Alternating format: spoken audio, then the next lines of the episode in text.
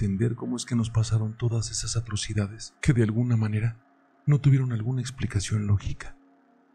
Yo realmente era incrédula todo aquello que se decía era paranormal. Realmente no comprendía por qué la gente decía ver cosas extrañas o que les pasaban sucesos que nadie podía explicar. Vivía con mi abuelita en el pueblo, cerca de los volcanes del Popocatépetl y Iztaccíhuatl. Allá acostumbran todos los domingos ir a misa llevando consigo sus imágenes religiosas, como cuadros o figuras de cerámica, madera u otro material. Un domingo de fin de mes me tocaba descansar en la casa, por lo que gustosa acompañé a mi abuela a la misa, que se iba a realizar a las 7 de la noche en honor a un santo del pueblo. En realidad había muchos a los que se les ofrecía una santa misa. Salimos de la casa toda prisa para llegar justo a tiempo, pues me había demorado un poco en bañarme. El camino era de terracería con un poco de empedrado, donde al ir atravesándolo mi pie se dobló y caí al suelo de manera inesperada. Por Dios, hija, ¿estás bien? me dijo mi abuela asustada tratando de sostener mi brazo para que pudiera levantarme.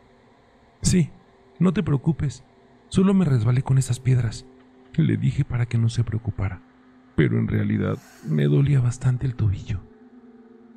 En esos momentos en que intenté levantarme, miré que a unos cuantos metros algo brillaba. Caminé un poco cojeando de una pierna y al acercarme al objeto brilloso era un Cristo negro. Estaba lleno de tierra. Abuela, mira, le dije sosteniendo al Cristo en mis manos. Dios mío, ¿quién lo habrá tirado? Está hermoso. Lo sostuvo en su babero, un mandil, para después limpiarlo con un pañuelo. Como mi abuela miró que no podía caminar bien, decidió que regresáramos a la casa donde accedí de inmediato al sentir que mi tobillo se había hinchado. Después de llegar con mucha dificultad, me fui a mi habitación a meter mi pie en agua fría, mientras que mi abuela limpiaba el Cristo negro para acomodarlo dentro de sus imágenes religiosas. Esa noche después de cenar, me recosté un rato para que se me calmara el dolor de mi pie, así que me puse a escuchar música con mis audífonos puestos. Estaba a punto de quedarme dormida cuando de repente Sentí que algo tocó mi pierna y pensando que era mi abuela, abrí los ojos. No había nadie en la habitación. Un impulso me aceleró el corazón por completo. Así que me levanté de la cama y cogiendo fui a la cocina a ver si mi abuela estaba despierta. Lo raro era que todo estaba en silencio. No había absolutamente nadie. De pronto, escuché una voz que me susurró en el oído izquierdo. Al darme la vuelta, Mire que estaba una sombra muy grande, justo enfrente en donde estaba el altar de las imágenes religiosas de mi abuela. Al ver aquello que estaba enfrente de mis ojos, me hice para atrás del miedo que sentía y caí al suelo golpeándome con una mesa. Ahí perdí el conocimiento. Se me puso la vista totalmente negra y a lo lejos escuché la voz de mi abuela que me llamaba, pero ahí estaba la sombra en forma de humanoide frente a mí.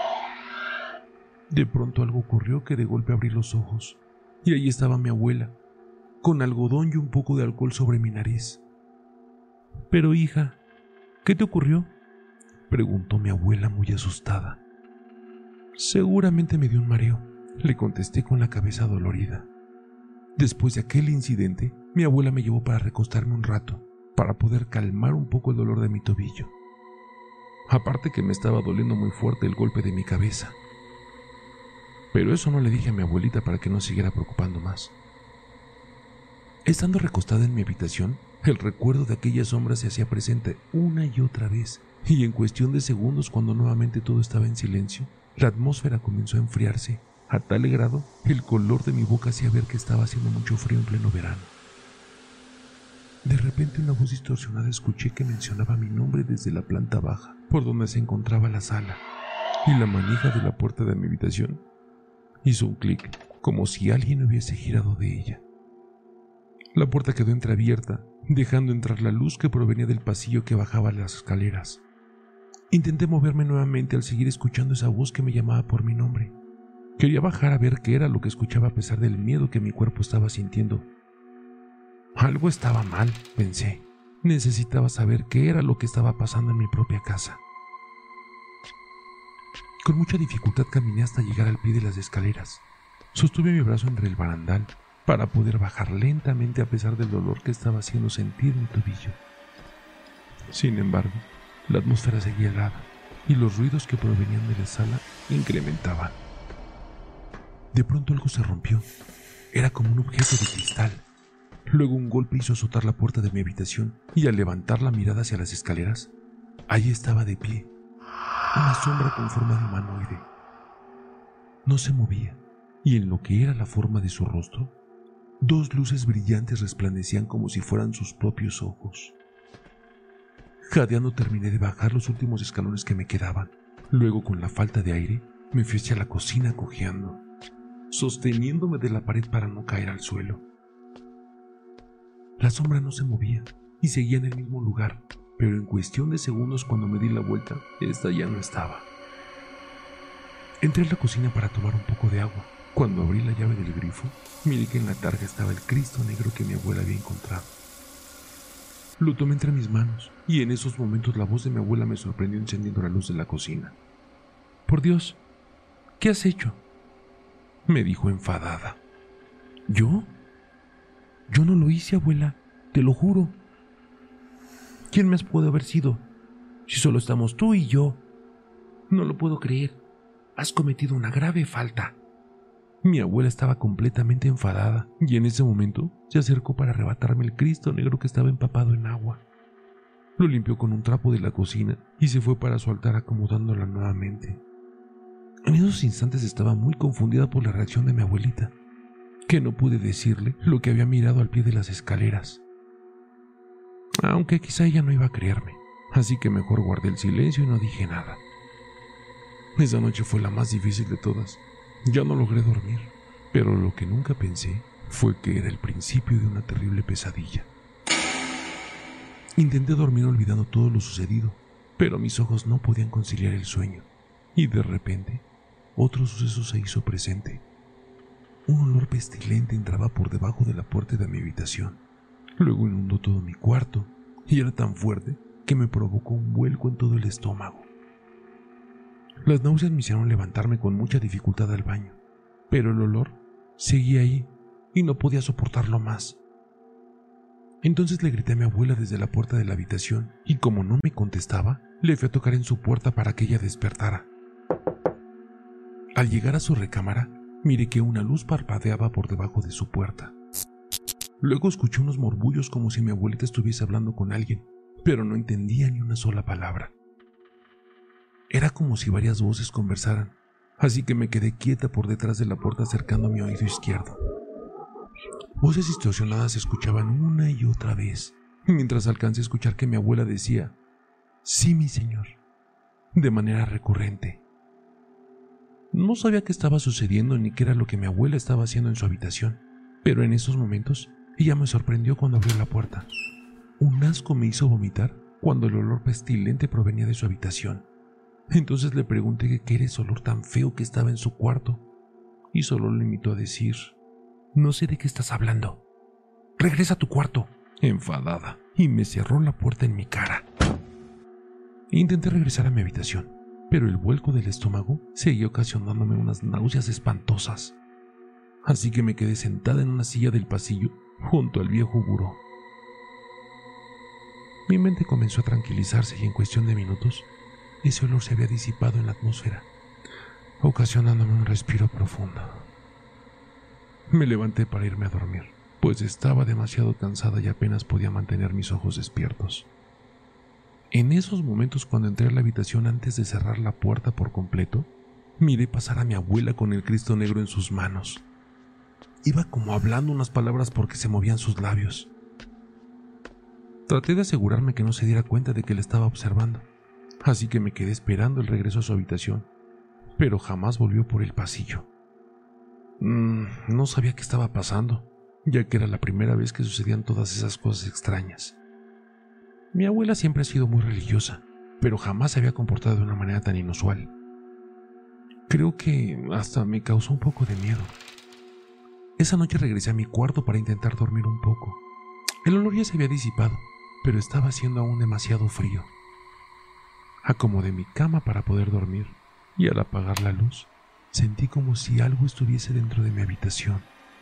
No hice caso a mis instintos y decidí cerrar los ojos para poder concentrarme en conciliar el sueño. Estando con la luz apagada, un extraño aire llegó hasta mi nariz. Levanté la cabeza para mirar la ventana y ésta se encontraba cerrada, por lo que me volví a tapar con mis cobijas colocando mi almohada sobre mi rostro. El silencio inundaba todo el espacio de la casa. Desde que yo vivía ahí, Jamás había tenido una sensación de miedo que erizaba mi cuerpo entero.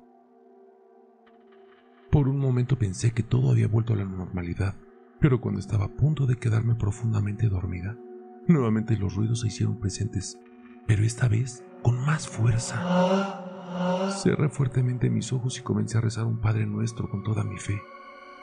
Padre nuestro que estás en Padre nuestro que estás en Padre nuestro. No puede ser, carajo. No podía creer que en mi mente se me hubiese olvidado el Padre Nuestro. Por más que intentaba recordarlo, no podía hacerlo. Realmente me sentía muy confundida a tal grado de pensar que me estaba volviendo loca. Después de intentar recordar por varias veces para poder rezar, los ruidos cesaron. Pero cuando miré hacia arriba, a través de la sábana que cubría mi cabeza, claramente vi como una sombra se acercaba al pie de mi cama, lentamente. El miedo me paralizó por completo que me hizo cerrar los ojos fuertemente, suplicando que aquello que estaba en mi habitación se fuera y me dejara en paz. Segundo después de abrir los ojos, la sombra ya no estaba y pude descubrir mi cabeza para mirar en el interior de mi cuarto. ¿Qué?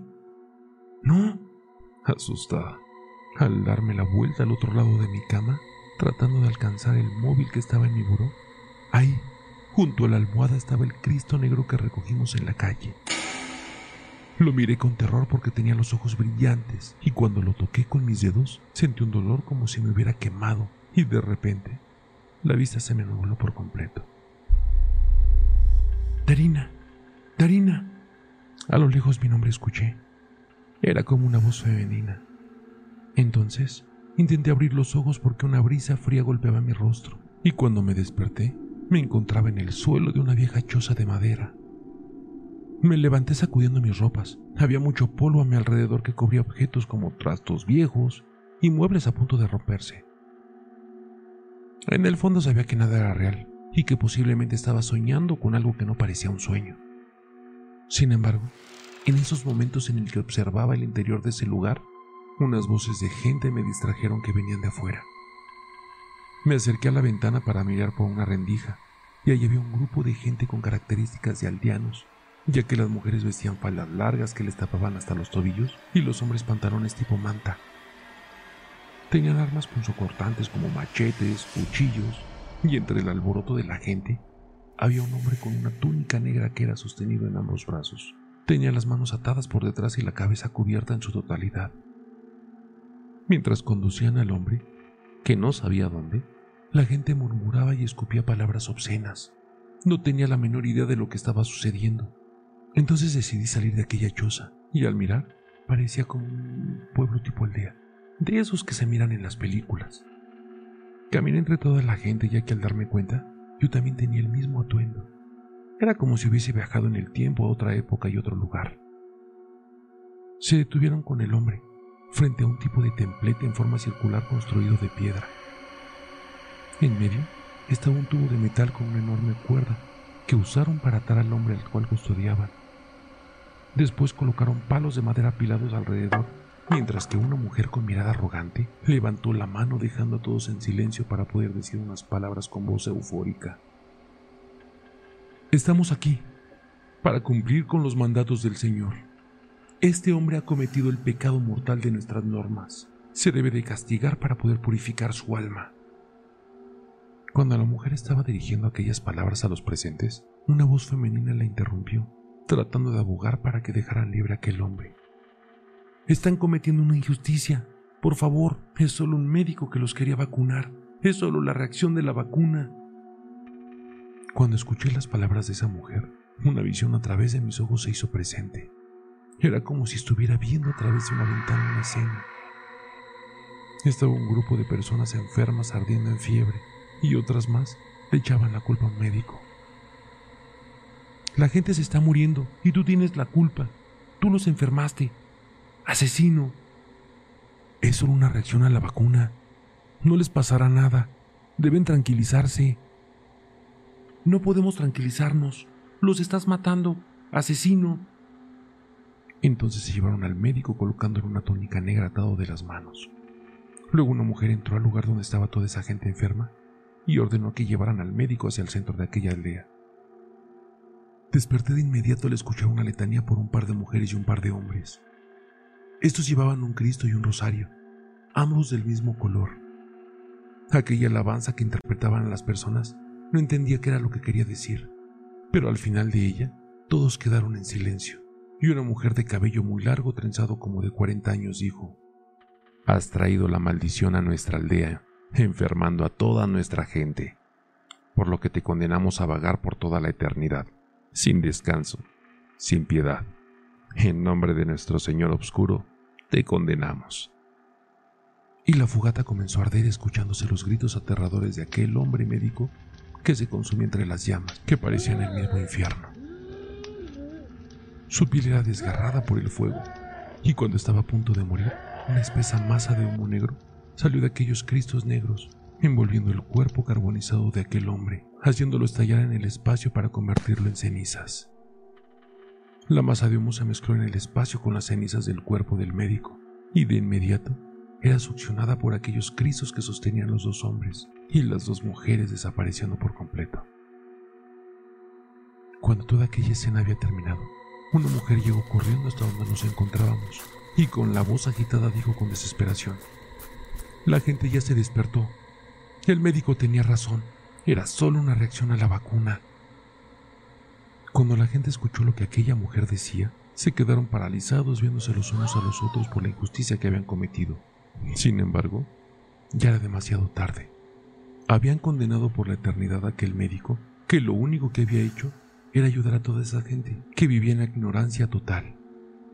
Cuando se dieron cuenta de lo que habían hecho, juraron jamás decir lo que había pasado con la orden de olvidar lo sucedido para siempre. Me sentí impotente al no poder hacer nada. La muerte de aquel médico fue espantosa, pero les juro que mi cuerpo no podía ni moverse. Sin embargo, después de lo ocurrido, la gente regresó a sus casas porque ya había caído la noche. Me quedé pensando si de pronto yo iba a despertar de mi sueño. Sabía que no era real, pero no podía regresar a mi realidad. Regresé entonces a la vieja choza y me recosté en una vieja manta mirando las estrellas por una pequeña rendija de la ventana. Cuando sentí que me estaba durmiendo, un estruendo me despertó. Al levantarme y mirar por la ventana, observé una especie de sombra negra, muy grande, que iba tras la gente que corría fuera de sus casas. Cuando los alcanzaba los hacía desaparecer en el espacio, y pronto no quedó ni una persona en ese lugar. De repente se dio cuenta de que yo estaba mirándolo así que se giró en dirección a donde estaba yo y miré que dos ojos le brillaban en lo que era la forma de un rostro. Luego desapareció, justo donde estaba tirado en el suelo uno de los cristos negros que tenían aquellas personas antes de aquel suceso espantoso. Me desperté de golpe, tirada en la sala de mi casa, justo donde se encontraba el altar de imágenes religiosas de mi abuela. Al sacudirme la cabeza, miré que una virgen estaba en el suelo me acerqué y la levanté con dificultad porque aún me dolía el tobillo. Luego al intentar levantarme, miré que mi abuelita estaba justo al pie de la escalera, de espaldas, sin decir una sola palabra. ¿Abuela? ¿Estás bien? ¿Abuela? Le llamé varias veces acercándome a ella, pero no me respondía. Entonces cuando me detuve, me di cuenta que ella tenía una de sus manos aquel Cristo negro y que éste brillaba en los ojos. Abuela, no. ¿Qué estás haciendo? Mi abuela intentó clavar en mi pecho un cuchillo de la cocina. Las pupilas de sus ojos estaban completamente de color blanco y la mano con la que sostenía aquel Cristo negro estaba sangrando. Le detuve con todas mis fuerzas, pero en ese momento comenzó a temblar en el interior de la casa. Las imágenes religiosas de mi abuela salieron disparadas por toda la sala. Como pude empujé a mi abuela al suelo lanzando el cuchillo por debajo de un sofá y después me fui cojeando a la cocina. Pero ella se levantó como si nada y con una mueca de expresión macabra fue tras de mí intentando abrir la puerta que tenía cerrada. Abuela, ¿qué te ha sucedido? Detente, por favor. Le grité desesperada. De pronto, la puerta se abrió de golpe lanzándome en el suelo, y allí estaba mi abuela, de pie, mirándome con el Cristo negro pegado a su pecho. En el interior de la casa comenzó a envolverse con una neblina que al principio era blanca, pero que poco a poco se iba tornando oscura, hasta que no podía ver más los ojos brillantes de mi abuela. Intenté levantarme, pero algo comenzó a lanzarme de un lado para otro en el suelo. No podía moverme, pues sentía como si algo me estuviese golpeando en todo mi cuerpo, mientras que mi abuela seguía ahí, de pie, mirándome. La masa de humo era tan espesa que no podía respirar, y con el cuerpo lastimado miré un rayo de luz que parpadeaba. Era la medalla de la Virgen que me había regalado mi padre en la primera comunión. Con mucha dificultad me arrastré hacia donde estaba la medalla y la tomé entre mis manos. Luego, cuando sentí que nuevamente algo quería intentar golpear mi cuerpo, lancé la medalla hasta el pecho de mi abuela, golpeando el Cristo negro. En esos momentos aquella figura cayó al suelo junto con mi abuela, y la masa de humo comenzó a disiparse entrando de una de las grietas que tenía aquella figura religiosa. De repente mi abuela comenzó a convulsionar descontroladamente, y al acercarme a ella, miré que las pupilas de sus ojos comenzaron a volver a la normalidad. Entonces ella se sentó y me miró fijamente, echándose una carcajada con una voz ronca y distorsionada. es tu vida. Asustada me armé de valor y tomé aquel Cristo negro que estaba en el suelo, y con un mazo que estaba por debajo de la tarja, le di varios golpes hasta hacerlo pedacitos. Lo seguí golpeando hasta triturarlo por completo, y cuando ya estaba casi hecho polvo, le prendí fuego rociándolo con alcohol. Las llamas se elevaron por completo hasta que los restos de aquel Cristo negro se iban quemando por completo, y una vez que el fuego se había apagado, tomé las cenizas y las eché por la tarja, para que se las llevara el drenaje.